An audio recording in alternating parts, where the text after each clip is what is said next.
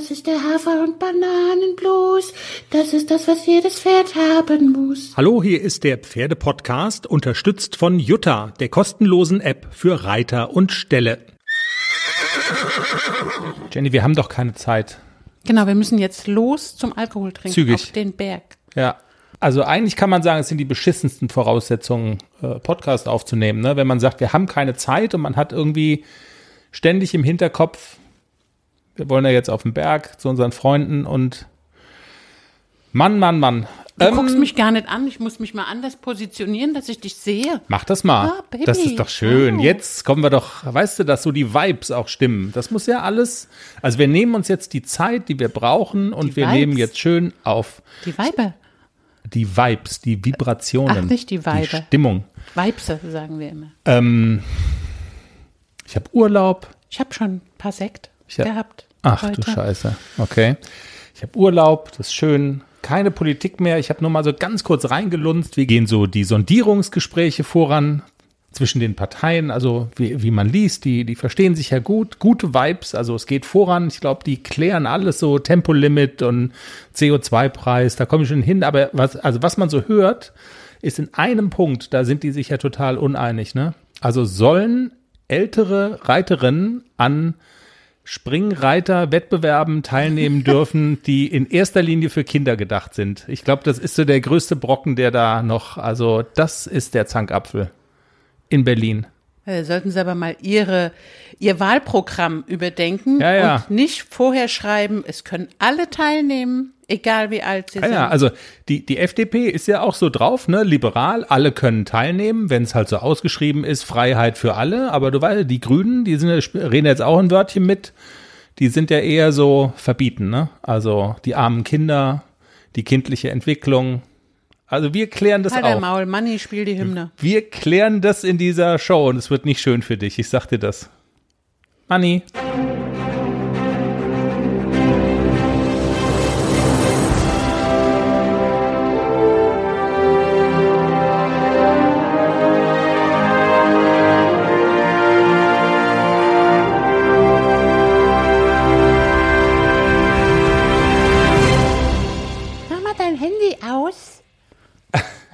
Das kommt rein in den Podcast. Mal Genau, mach mal dein Handy aus. Mach's lautlos. Alles.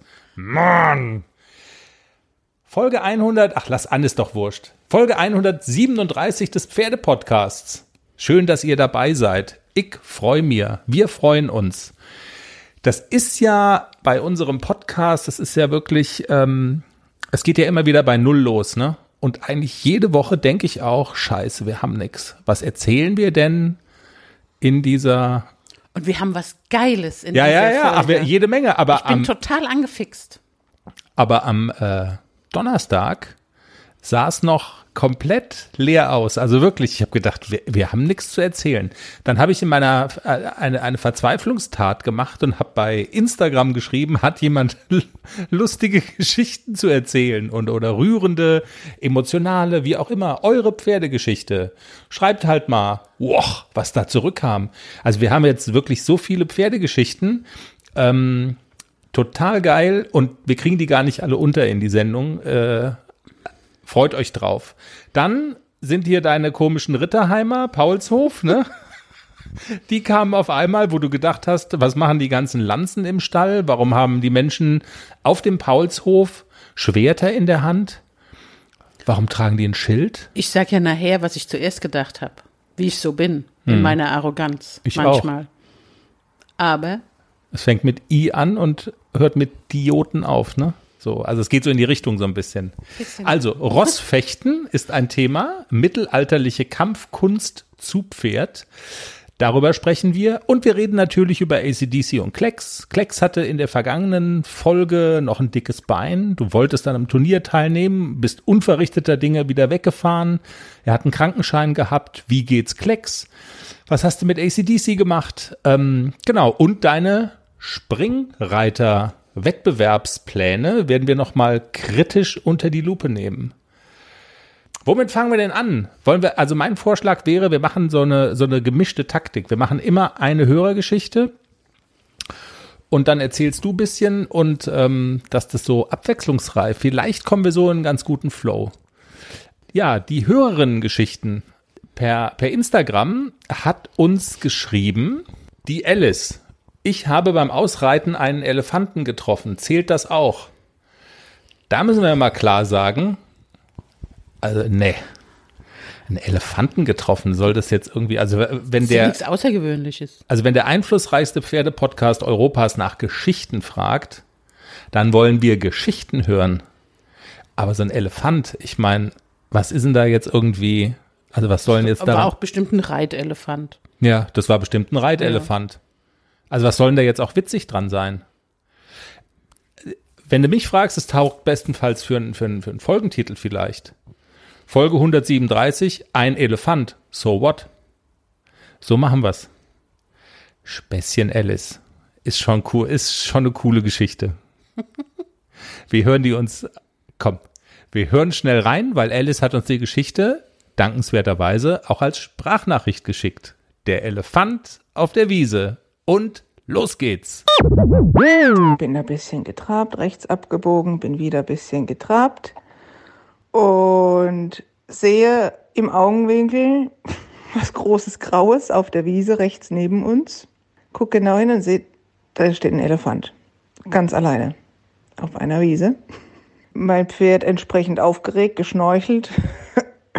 Irgendwie im Schritt auf der Stelle trabend an dem Elefanten vorbei. Hinter dem Elefant war eine Hecke. Hinter dieser Hecke standen zwei Elefanten. Ich habe gedacht, okay, was ist hier los? Reite weiter und sehe dann auf der großen Wiese hinten zum Glück ein Zirkuszelt stehen. ja, genau, da gastierte nämlich der Zirkus in Aachen und hat seinen Elefantenauslauf gewährt. Und so war die Geschichte. Jenny, jetzt, damit du es aus dem Kreuz hast. Ich weiß, es ist auch eine seelische Belastung, ne? Wenn du, also ich habe ja schon Ich angekündigt. habe keine seelische Belastung. Hast du nicht? Nee. aber komm, dann, wir machen das jetzt, dann hast du es hinter dir. Das vergleichsweise unangenehme Thema. Auch da spielt ja Instagram eine Rolle. Du hast ja, also wir haben ja gefragt, du hast gefragt, ähm, ist es okay, wenn ich als etwas älteres Semester an einem Reiterwettbewerb, Springreiterwettbewerb teilnehme mit ACDC, ähm, wo ja in erster Linie zu 99 Prozent Kinder teilnehmen. Und es, ich bin ja immer wieder erstaunt, wie viele Menschen unsere ähm, Umfragen bei Instagram sehen. Und es haben auch viele, also Hunderte haben da abgestimmt und es gab eine solide Mehrheit für Jenny soll teilnehmen. Danke, liebe Community. Ja, genau. Also die Community steht hinter dir. Ähm, auch so nach dem Motto, naja, wenn es halt so ausgeschrieben ist, die Regel ist die Regel, so dieser ganze Mumpitz. Jetzt, also ich will jetzt aber noch doch noch mal mit der Moralkeule kommen. Und die erste Frage lautet: Magst du eigentlich Kinder? Scheiße, jetzt hast du mich aber erwischt. Also Ich liebe Kinder. du hast Ich keine. finde Kinder total toll. Wir müssen jetzt mal ehrlich sein. Du hast keine Kinder ähm, und meine Kinder sind schon groß. Gott sei Dank. Die Ja. waren aber auch mal klein. aus dem Gröbsten raus. So. Und jetzt muss man sich aber doch trotzdem vergegenwärtigen und äh, dass man auch selber mal ein Kind war. Ich nicht. Und wenn ich weiß noch, und jetzt wird's nämlich, jetzt beginnt hier unsere Psychositzung. Du hast mir von deiner Kindheit erzählt und deiner Teilnahme an solchen Wettbewerben und wie stolz du warst, wenn du da was gewonnen hast. Und jetzt nur mal gesetzt der Fall. Du schneidest in diesem Springreiterwettbewerb, du landest da im ersten Drittel. Es wird ein Kind geben, das sagen wird, und ich bin erste Reserve. So. Oh, ich heul gleich. Ich Echt bin, jetzt. ich bin erste Reserve.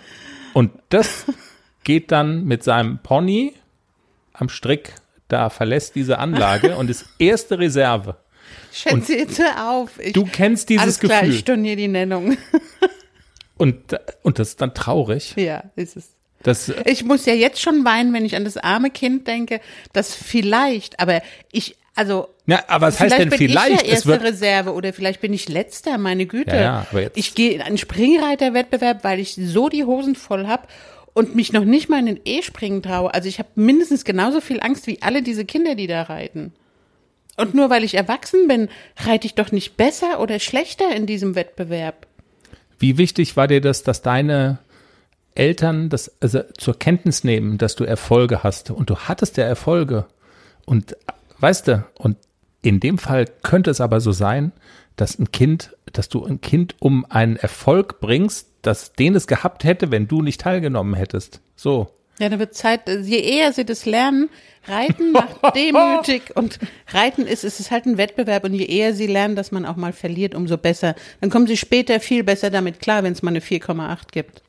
Also es ist so ein, äh, also es ist fast so eine Art pädagogischer Auftrag, wo Genau. du sagst, du tust ein gutes Werk. Du, alles klar. Also gut. Du nimmst teil, also du bist aber nach wie vor willens teilzunehmen, jetzt, um jetzt mal kurz ernst zu werden. Ja, eigentlich schon. Auch mich zu überwinden, mich zu trauen, das zu reiten. Also das ist ja nur Trabstangen, dann Stange Kreuz und zwei Hindernisse. Das ist ja nicht viel, aber für mich ist das eine enorme Überwindung, da reinzureiten. Und eigentlich würde ich mit dem AC so gerne auch so ein bisschen E-Springen oder Gelände, Stilwettbe äh, Stilgeländereiterwettbewerb und sowas würde ich gerne machen. Aber ich muss ja irgendwo anfangen. Und also wenn jetzt einer sagt, "Oh, die ist aber auch schon in M-Dressuren gestartet. Ja, ja, schon. Aber in M-Dressuren gibt's halt keine Hindernisse. Und das ist ganz was anderes. Und ich muss ja irgendwo anfangen. Und das ist auch immer so, wenn die Leute dann sagen, oh, dann reitet eine, die normal M-Dressur reitet da bei den Kindern mit. Ja, natürlich, aber das ist ja eine andere Disziplin, das ist ja Springen. Und auch ich muss irgendwo anfangen. Ich kann ja nicht gleich in den L-Springen reiten, weil ich es gar nicht kann.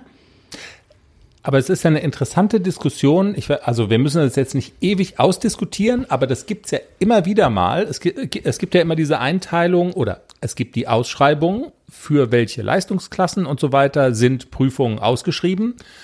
Und ähm, das ist dann mal ein bisschen großzügiger und mal ein bisschen strenger und also da sind die Trennlinien schärfer, so dass also nur ich sage jetzt mal Anfänger und ein mittleres Niveau und ein hohes Niveau und das ist und da ist relativ wenig zugelassen.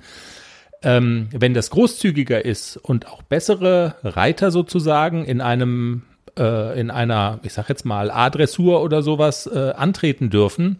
Die Diskussion gibt's trotzdem ja immer wieder. Äh, was jetzt den hochklassigen Reitern einfällt, in so eine relativ gesehen unterklassige Prüfung zu reiten. Wie stehst du dazu? Weil du kommst ja eher aus der Ecke, dass dir der Vorwurf, oder du, du bist eher in der Position, dass dir bisweilen der Vorwurf gemacht wird, da wo anzutreten, wo man jetzt den nicht so guten die Schleifen wegnimmt, um es mal platt zu sagen, so wie ich dich eben gerade mit den Kindern aufgezogen habe. Also es ist völliger Schwachsinn mit äh, den nicht so guten die Schleifen wegnehmen. Es kommt auch immer drauf an, wie ist das Pferd drauf und äh, welche Leistung bringt man an diesem Tag. Nur mal das, um, vor, äh, um, um das mal vorwegzunehmen. Ich habe aktuell das Problem, dass ganz oft die Ausschreibungen so sind, äh, zum Beispiel mit dem AC, mit meiner Leistungsklasse, darf ich mit einem Zwei-Sterne-A platzierten Pferd nicht mehr in eine A-Dressur reiten. Es bleibt mir gar nichts anderes übrig, wenn ich den auf dem Turnier vorstellen will, eine L-Dressur zu nennen. Ich habe gar keine Chance, mit dem AC in eine A-Dressur zu reiten, weil der ist erst fünf und eigentlich gehört der noch nicht in der L-Dressur. Natürlich kann er das auch, aber er kann es immer noch nicht zuverlässig und ich kann es auch nicht in jeder Situation immer auf dem Turnier abrufen. Ich würde lieber eine A-Dressur reiten. Aber oft wird mir das verwehrt, weil die Ausschreibung halt so ist, wie sie ist. Und ähm, wenn es dann mal eine Dressurreiter A gibt, die auch, oder eine A-Dressur, die auch für meine Leistungsklasse ausgeschrieben ist, dann möchte ich gerne mit dem jungen Pferd auch erstmal eine A-Dressur reiten. Einfach um ihn auch so ein bisschen an das Turniergeschehen ranzuführen und das auch einfach mal zu reiten. Da habe ich dann auch schon so unterschwellig schon gehört, ja, aber was, was machst du denn jetzt da in der Dressurreiter A? Das ist ja eigentlich auch nicht richtig, dass du das reitest. Du nimmst uns die Schleifen weg. Ähm, nein. Natürlich nehme ich niemandem eine Schleife weg. Ich reite an diesem Tag so gut, wie es eben geht und die Leistung, die das Pferd an diesem Tag so gut bringt, wie es eben ist. Aber mit den jungen Pferden habe ich ja wirklich, ich reite ja mit so einem jungen Pferd nicht gleich in der M-Dressur, nur weil meine Leistungsklasse vielleicht sagt, dass ich da starten dürfte. Das Pferd kann es halt einfach noch nicht. Und natürlich muss ich dann auch mit den wenn so eine A-Dressur offen ist ab Leistungsklasse 6, dann muss ich natürlich auch mit denen reiten, die nur Leistungsklasse 6 haben, also nur in Gänsefüßchen. Natürlich reiten die noch nicht so gut, aber dann muss der Veranstalter sagen, ja, dann machen wir eine A-Dressur nur für LK6 und nur für LK5 und höher. Also das wäre dann am Veranstalter zu sagen, schreibt es doch so aus, dass Gleiches sich mit Gleichem misst. Aber das ist gar nicht so einfach. Ja, und du sagst, es ist auch gar nicht so sinnvoll. Aus, aus Sicht des Pferdes jedenfalls, ne? Also ähm, dir wird oft eine A-Dressur verwehrt, obwohl du sagst, das wäre für die Ausbildung von ACDC gar nicht so schlecht, wenn du es dürftest. Habe ich es richtig verstanden? Ich darf es ja auch ab und zu, aber es sind viele Ausschreibungen so, dass mit einem Zwei-Sterne-A platzierten Pferd mit meiner Leistungsklasse ich da gar nicht mehr antreten darf. Und ähm, ich darf mit, mit beiden Pferden dann schon nicht mehr antreten, weil beide Pferde zwei Sterne A platziert sind und das ist schon manchmal ein bisschen doof mit den Fünfjährigen.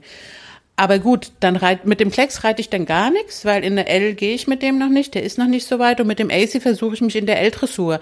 Dann hole ich mir auch natürlich die ein oder andere Watsche mal ab, weil ich ja auch weiß, eigentlich ist er noch gar nicht 100% L fertig.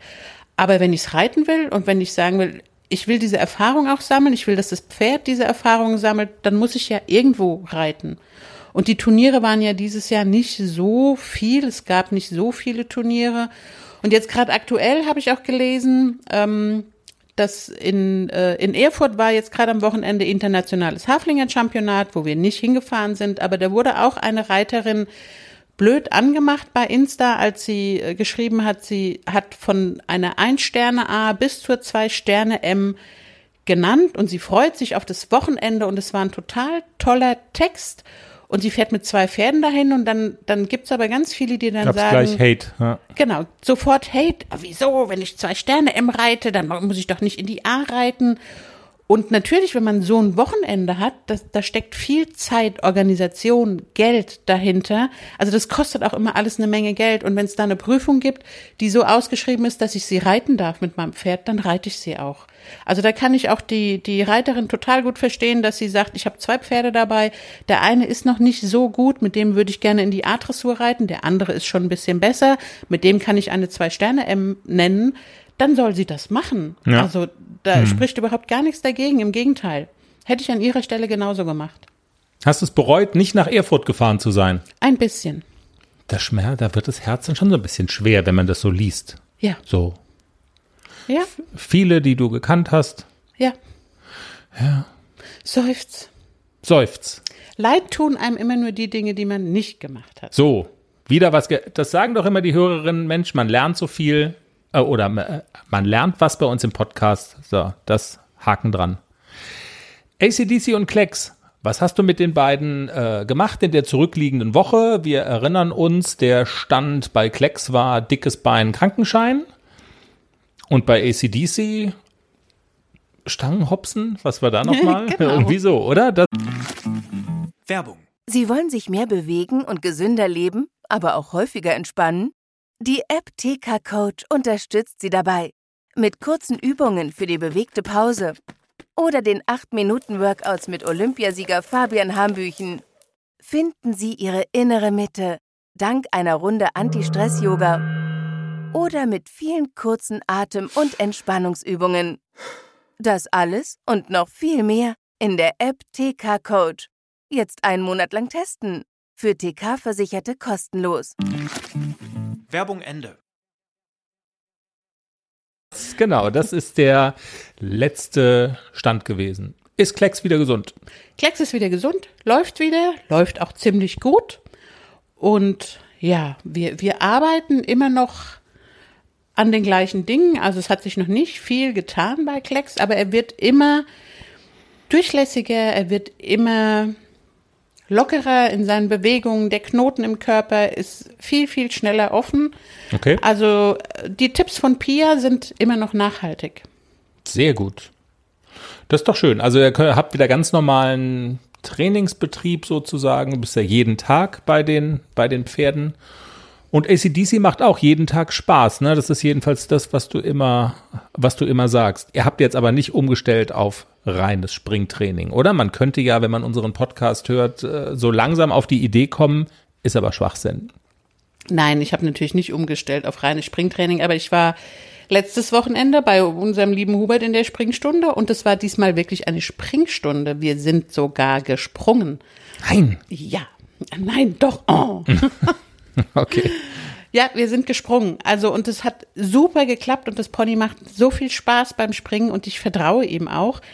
Er ist so ehrlich, er geht dahin und springt drüber. Auch wenn es mal nicht passt, springt er trotzdem drüber. Viele Tipps gekriegt vom Hubi, wie, wie man es nicht macht und wie man es besser macht. Die Videos sind leider so schlecht und so verwackelt und verschwommen, dass man sie nicht zeigen konnte, aber es hat ganz gut geklappt und ich bin guter Dinge, dass ich das hinkriege mit dem AC. Was macht das, worauf es eigentlich ankommt, nämlich die Dressurkarriere? Woran arbeitet ihr? Du hattest ja auch mit Pia die Diskussion, ähm, äh, L ein bisschen zu überspringen und gleich sich mit M-Geschichten zu beschäftigen. Ich weiß, dass das Thema Wechsel und fliegende Wechsel, das wird dann ja jetzt so, müsste so eigentlich eines der nächsten Themen sein, das so ansteht für dich, oder? Ich, also habt ihr das schon mal gestreift? Ich finde es ja dann auch immer spannend, so ein bisschen Einblicke zu geben, zum Beispiel fliegende Wechsel. Wie reitet man die? Gibt es da irgendwie so die Geheimformel? Also ich finde spannend, dass du jetzt, also nach dem Tod von Nixon musstest du ja irgendwie gefühlt, hatte ich das Jahre zurückgeworfen. Nee, Ja. also nicht nur gefühlt, sondern es war ja genau Tatsächlich, so ja. Wo du dann sagtest, okay, ich muss jetzt mit einem Pferd quasi viele Dinge, die ich mit Nixon durchgeeiert hatte, das dauert jetzt so lange, bis ich da wieder hinkomme.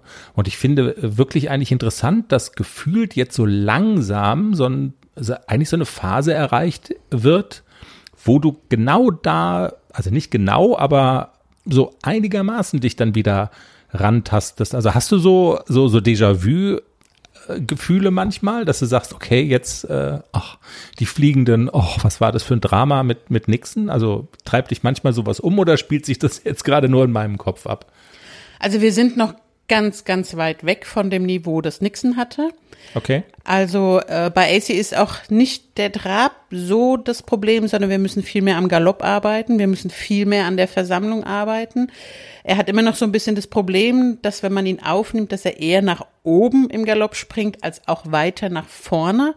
Das fehlt noch so ein bisschen. Da macht er sich dann immer so ein bisschen den Knoten in den Körper dass er dann äh, den Galopp einfach nur nach oben springt und nicht mehr nach vorne. Und das muss er jetzt auch lernen, dass er gleichzeitig auch den Rahmen erweitert und dass er größer galoppiert. Im Trab haben wir das schon ganz gut im Griff mit diesem größer Traben und nicht mehr so eilig wie eine Nähmaschine, sondern wirklich versammelter Trab, großer Trab und auch ein bisschen mehr gesetzt.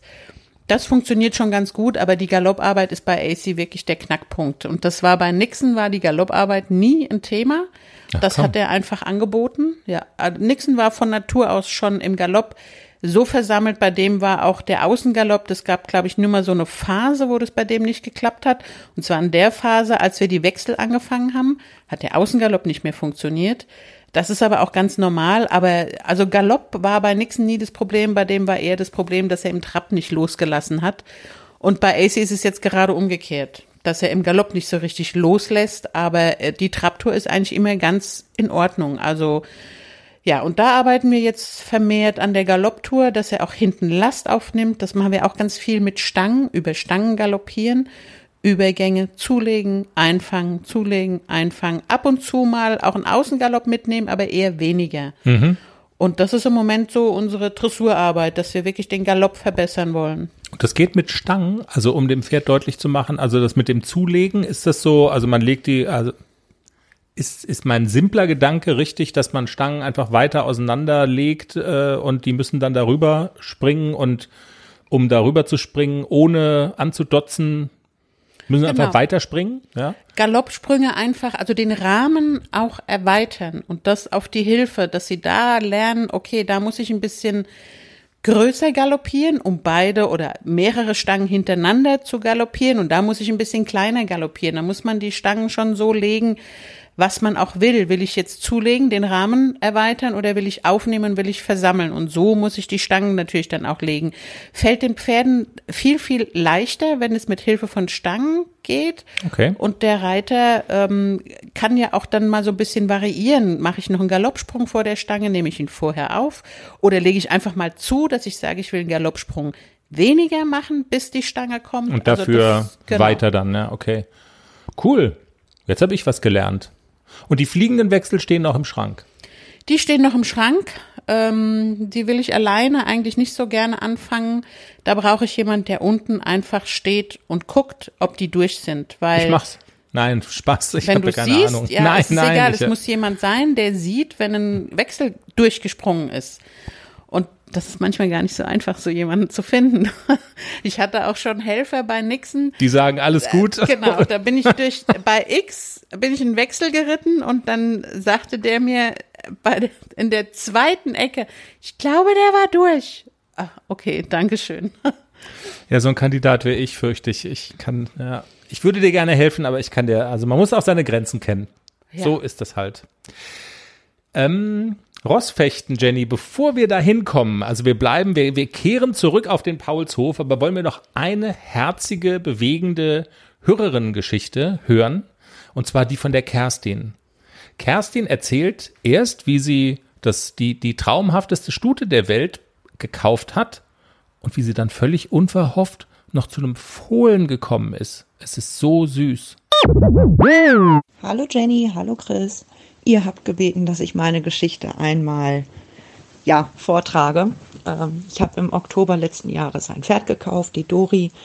Die war Zeit ihres Lebens Zuchtstute, wurde jetzt aber ja, besamt und negativ geschallt und es war kein Baby da. Also wurde diese Stute verkauft und ich hatte das unverschämte Glück, sie zu bekommen. Ein ganz tolles Pferd. Ähm, ich liebe sie heiß und innig. Im Mai diesen Jahres bekam ich dann von unserem Stallbesitzer einen Anruf, du musst kommen, Dori hat eine Kolik. Ich bin natürlich ganz tief hingeflogen und die Atmung war erhöht und der Puls war erhöht, aber es war jetzt nichts, dass ich eine Kolik erkannt hätte als solches. Sie hat sich auch nicht übermäßig gewälzt oder unter den Bauch getreten. Mir war das Ganze suspekt und dann habe ich den Tierarzt angerufen. Jetzt ist es so, dass Dori eine Woche vorher, zwei Wochen vorher aufgeäutert hatte. Und ich habe die Vorbesitzer angerufen und gefragt, ey, wie sieht's aus? Kann es sein, dass Dori so instinktsicher ist, dass sie aufäutert? Ja, hieß es, es kann durchaus sein, sie ist eine sehr, sehr gute und instinktsichere Zuchtstute. Es kann schon passieren. War ja auch früher, also durchaus möglich. Ja, ähm, der Tierarzt kam und untersuchte sie. Und ich habe aus Spaß gesagt, pass auf, da ist hinterher doch ein Fohlen drin. Und er meinte, ja, mit deiner Vermutung liegst du nicht verkehrt. Ich sag, was? Ja, ich spüre einen Kopf. Bitte, was spürst du? Du wirst Oma, hat er gesagt. Ähm, ich habe dann mit meiner Reitbeteiligung viele, viele Nächte im Stall verbracht. So viele waren es auch nicht. Es waren sechs Nächte, aber sie waren gnadenlos lang, sie waren gnadenlos hart. Denn Dori hat, ja, jede Nacht auf dieses Fohlen warten lassen. Diese vermeintliche Kolik waren nämlich Senkwehen.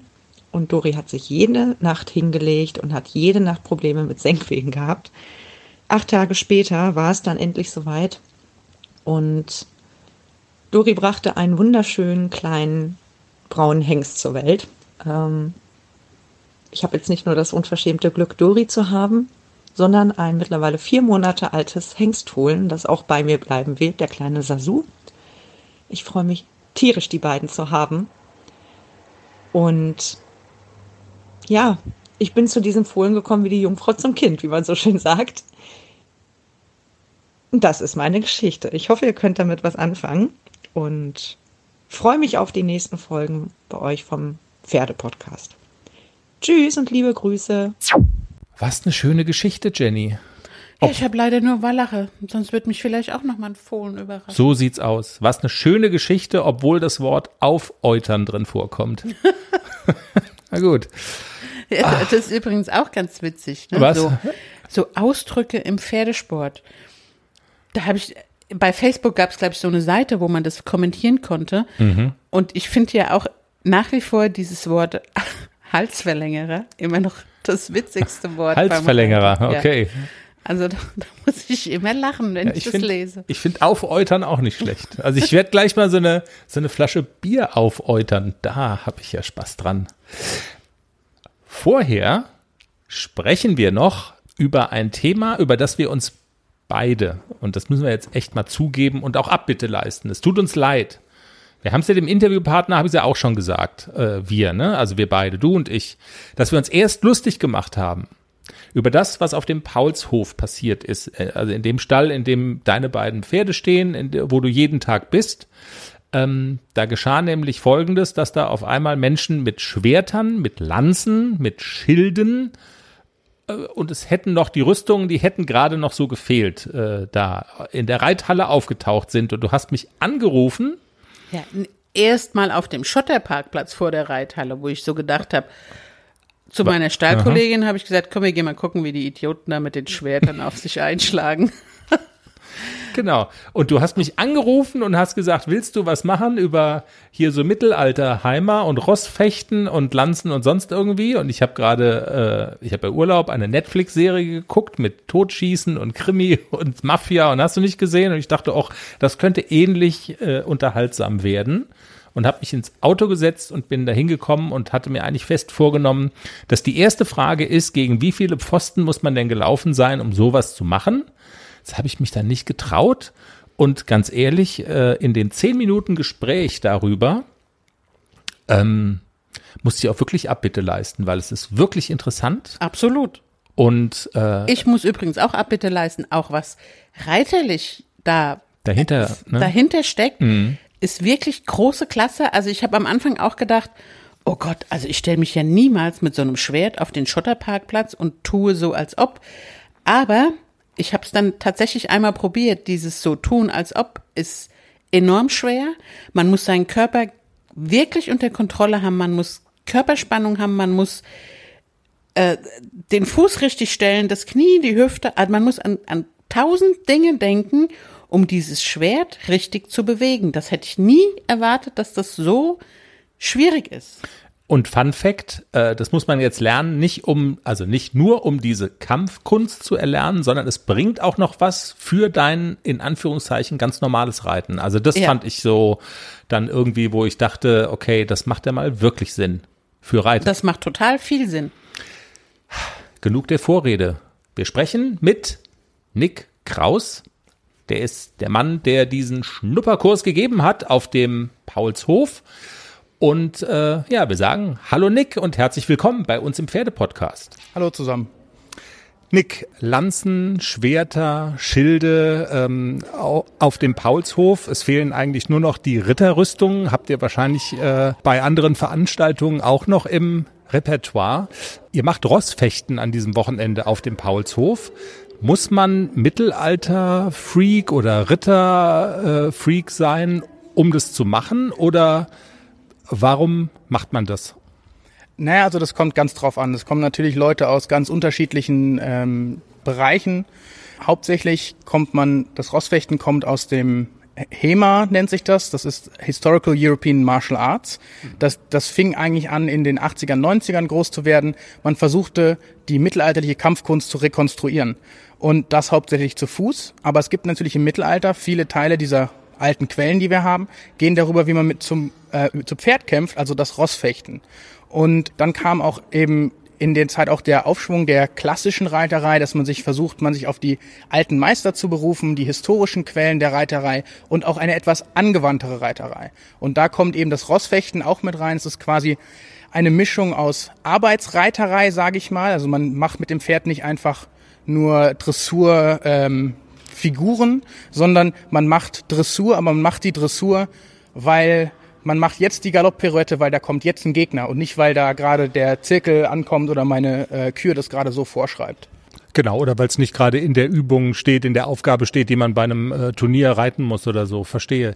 Ihr seid die Trainer, ihr gebt einen Lehrgang jetzt hier an dem an dem heutigen Tag. Wie hat man sich das konkret vorzustellen? Also ich habe gerade schon gesagt, Lanzen, Schwerter, Schilde stehen auch da. Was veranstaltet ihr mit den Leuten? Also was muss man machen, um sozusagen sich an das Rossfechten so ein bisschen ranzutasten? Ja, also das war jetzt erstmal kein wirklicher Lehrgang, den wir hier organisiert haben. Das war einfach unter Freunden. Wir wollten ein paar Freunde, Leute hier am Stall wollten das einfach mal ausprobieren. Gesagt, ach komm doch mal vorbei und wir gucken mal, was passiert. Grundsätzlich ist es aber so, dass man mit quasi einer Einheit zu Fuß anfängt und mal die meisten Leute hatten noch nie ein Schwert in der Hand, hatten noch nie mal was mit Kampfkunst in irgendeiner Form zu tun. Und deswegen fängt man einfach zu Fuß an, dass man schon mal die auch eine gewisse Grundangst, die bei manchen dabei ist, wenn man auf, einen, auf jemanden eine Person haut. Das kennt eigentlich auch nicht jeder. Das sind eigentlich wird uns beigebracht, dass wir das nicht tun wollen. Und deswegen muss man einfach da einfach auch ein bisschen langsam reingehen, damit das Schwert kein, keine Angst ist. Sonst, sonst macht es auch keinen Spaß. Und Spaß machen muss es. Dafür, dafür machen wir das Ganze. Und dann ähm, machen wir eben, je nachdem, auch vielleicht eine kleine Theorieeinheit. Also wir haben jetzt wirklich eine Theorieeinheit gemacht. Wir haben mehr geredet, uns unterhalten über ein paar Sachen. Und dann macht man auch ähm, eben eine berittene Einheit. Und das kommt auch ganz drauf an, wie auch die Pferde drauf sind. Also wie viele Teilnehmer man auch hat.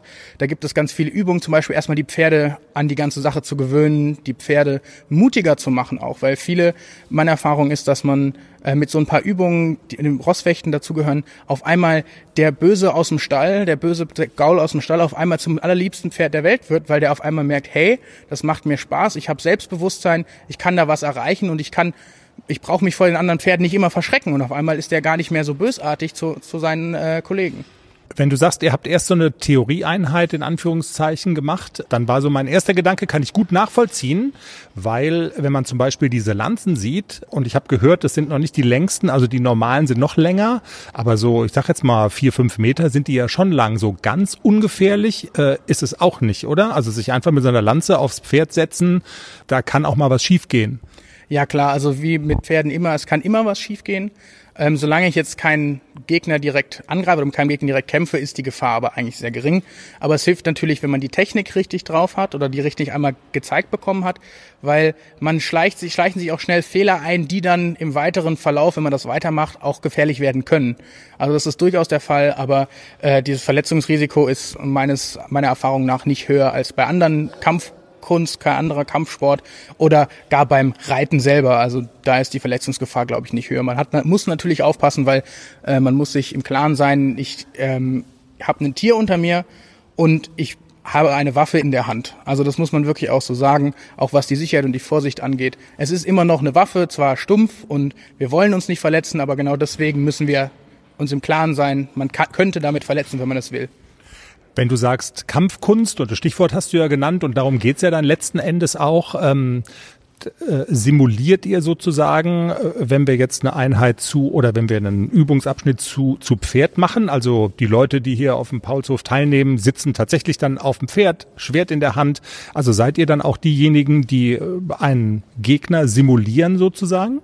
Ja, also das ist dann, wie man das quasi aus jeder anderen Kampfsport, Kampfkunst kennt, sei das Judo, Karate, ähm, ähnliche Kampfkünste, dass man man hat einen Gegner, mit dem trainiert, trainiert man die Techniken. Was wir jetzt hauptsächlich gemacht haben, ist Techniktraining. Also langsam, vorsichtig, sich ein bisschen rantasten und später macht man dann auch Sparring, also wie man es auch aus dem Boxen kennt oder sonst woher, dass man wirklich mit abgemachten Regeln und mit Sicherheitsvorkehrungen oder mit Schutzausrüstung und so ähm, frei in Anführungszeichen kämpft, um einfach so ein bisschen rauszufinden, die Techniken auch mal anzuwenden, so wie es man es am besten kann und so wie sie auch vielleicht auch damals angewendet wurden. Das ist dann quasi das Endziel, sage ich mal, aber dafür braucht man auch die Technikvorbereitung ähm, und natürlich auch das reiterliche Können dafür. Also du malst gerade Bilder in meinem Kopf ähm, und das Bild, was bei mir da so entsteht, sind so diese diese Ritterfilme und so die die äh, Turniere, die beiden Pferde, die sozusagen frontal aufeinander zulaufen, die Ritter in Rüstungen, die drauf sitzen und dann die Lanze im Anschlag sozusagen einer von beiden fällt runter. Ist das sozusagen, ähm, also steht das dann am Ende der Skala dessen, was ihr hier heute angefangen habt? Nicht unbedingt. Das kommt auch drauf an. Manche Leute wollen nur mal ein bisschen, äh, paar bisschen Schwerter schwingen, mal ein bisschen da Spaß mit haben. Es gibt Leute, die aber auch dann, sage ich mal, so weit gehen. Wobei der Tjost jetzt hier, also das Lanzenreiten äh, mit zwei Gegnern eigentlich nicht unser Ziel jetzt ist fürs Rossfechten, sondern eigentlich das sogenannte Turnier, also das äh, kommt französischen Wort Tournee, äh, drehen, wenden. Ähm, das ist eigentlich das, worauf wir hinarbeiten, dass man mit mehreren Pferden gleichzeitig in einem relativ engen Raum ist und dann sich mit Schwertern bekämpft quasi. Ähm, das ist so, sage ich mal, das höchste Ziel des Rossfechtens eigentlich. Aber da gibt's alles dazwischen und auch so weit, wie die Leute möchten. Und es gibt zwar, wie gesagt, auch bei uns im Kreis Leute, die das eben in, dann auch in historischen, rekonstruierten Rüstungen auch machen. Da haben wir auch Veranstaltungen zugemacht.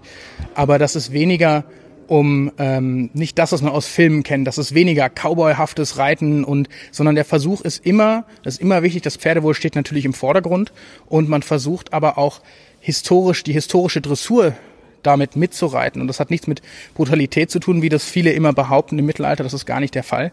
Sondern es ist einfach eine andere Art zu reiten. Man kann sich das sehr gut vorstellen. Ein guter Vergleich ist eigentlich Vaquero-Reiterei und generell angewandte Reitkunst, die heute noch praktiziert wird. Die Pferde werden recht hoch versammelt, um eben enge Wendungen reiten zu können. Eben auch Sachen, die man heutzutage fast gar nicht mehr sieht, wie Zweitakt-Galoppsprünge zum Beispiel. Auf der Galopp auf der Stelle, Galopp rückwärts oder seitwärts zum Beispiel. Und das sind, sage ich mal, das was wir erreichen wollen im höchsten Ziel, sage ich mal. Okay. In unserem Podcast reden wir ja ähm, eigentlich in, in jeder Folge über so das klassische englische Dressurreiten, weil das sozusagen äh, die Disziplin ist, in der äh, Jenny antritt. Würdest du sagen, ähm, dass wenn man sowas macht, wie ihr jetzt heute gemacht habt, Rossfechten, dass es durchaus auch für, für das klassische Dressurreiten was, was bringt und man dadurch äh, irgendwie einen Effekt mitnimmt, den man äh, anders nicht hätte?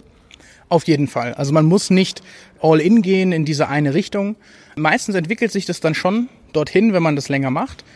Aber ähm, es hilft ungemein. Also ich glaube, wir haben das heute auch gesehen, dass wirklich Teilnehmer, die eigentlich noch nicht lange reiten, die sind, sind von einem Trabzirkel mit 20 Meter Durchmesser mal schnell in einer Dreiviertelstunde zu ihren ersten zwei Sprüngen Galopppirouette, nur weil sie auf einmal ein Schwert oder eine Lanze in der Hand hatten. Und es hat natürlich direkt nicht unbedingt jetzt was mit der Art der Reiterei zu tun, sondern es ist wirklich so diese, die historische Reiterei, die ist auch so angewandt. Das heißt, auch die Waffentechniken, die helfen einem beim Reiten, die helfen einem mit der Körperspannung, mit der Körperbewegung, um eben mit dem Pferd zusammenzuarbeiten. Und viele Leute nimmt das so einen Druck weg. Man, man konzentriert sich nicht so sehr auf, oh, ich muss jetzt an diesem Punkt, muss ich jetzt diese Übung reiten, sondern ich mache einfach. Ich habe jetzt ein Schwert und ich will jetzt, um das mal blöd auszudrücken, und ich will jetzt den da drüben hauen. Deswegen muss ich jetzt da drüben hin und nicht erst in fünf Schritten, sondern jetzt.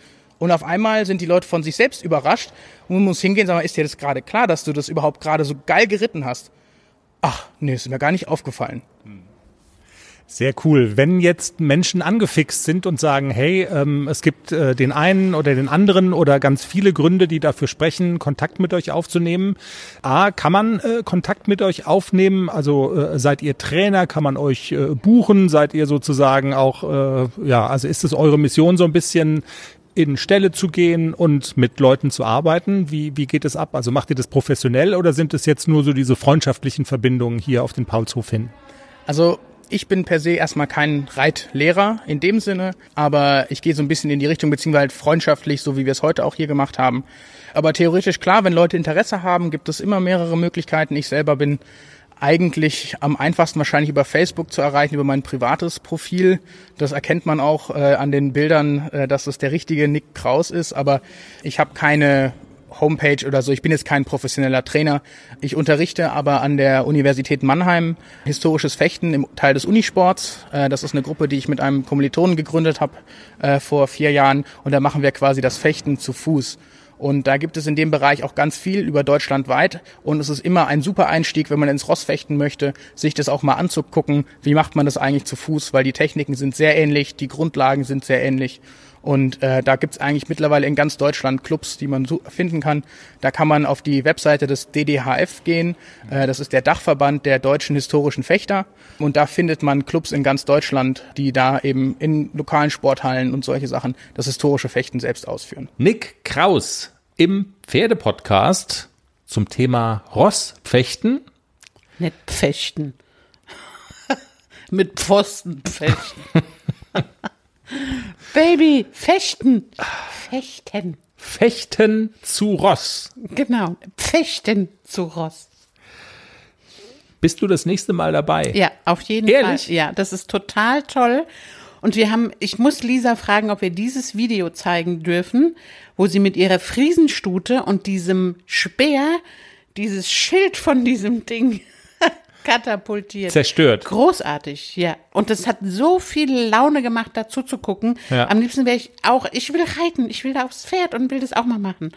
Das war fantastisch. Und man muss dazu sagen, dieses Holzziel, das ja extra dafür gemacht wurde, ums äh, quasi, ums, ums anzudotzen, sie hat es also zerstört mit der Lanze und sie ist mit der Friesenstute nicht einfach drüber geritten und hat es Nein, nein. zertrampelt oder so, sondern sie hat Sie hat es mit der Lanze so, abgeschossen. so Großartig war Padauz. das. Ja. Padauz, mit Blick auf die Uhr, sind wir schon wieder mal durchgefräst durch diesen Pferdepodcast, wo ich erst dachte, ach du Scheiße, es ist ja immer ein weißes Blatt Papier, was vor uns liegt. Ja, dank mir funktioniert das aber wie das Brezelbacken, oder? So sieht's Flupp, aus. flupp, flupp. Danke fürs Zuhören. Uns hat's Spaß gemacht. Hoffentlich euch auch. Wenn ja, dann gerne Sternchen geben oder einen netten Kommentar dalassen oder uns sonst irgendwie eine Nachricht zukommen lassen. Folgt uns bei Amazon, bei Spotify, bei Apple, was es da so alles gibt. Habt eine pferdige Woche. Bis nächste Woche. Habt eine pfächtige Woche. Nein, Späßlein. Tschüss. Tschüss.